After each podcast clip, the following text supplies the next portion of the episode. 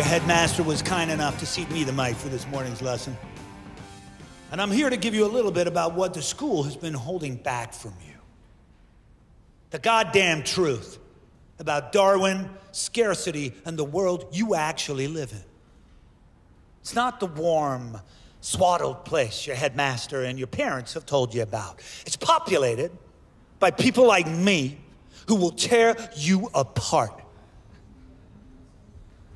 Nature didn't select me, I selected myself by harnessing my nature.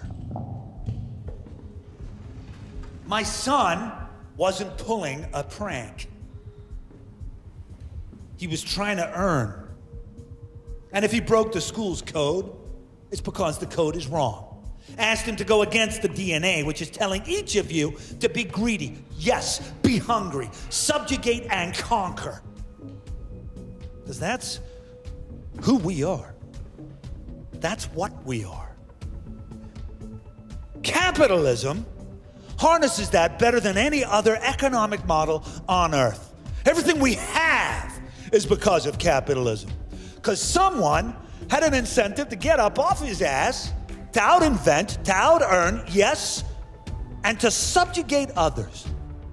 Less capable, less intelligent, less ambitious, less lucky to make those capitalistic dreams come true.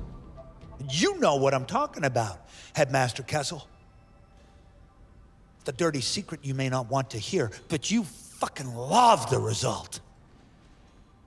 As will you soon enough.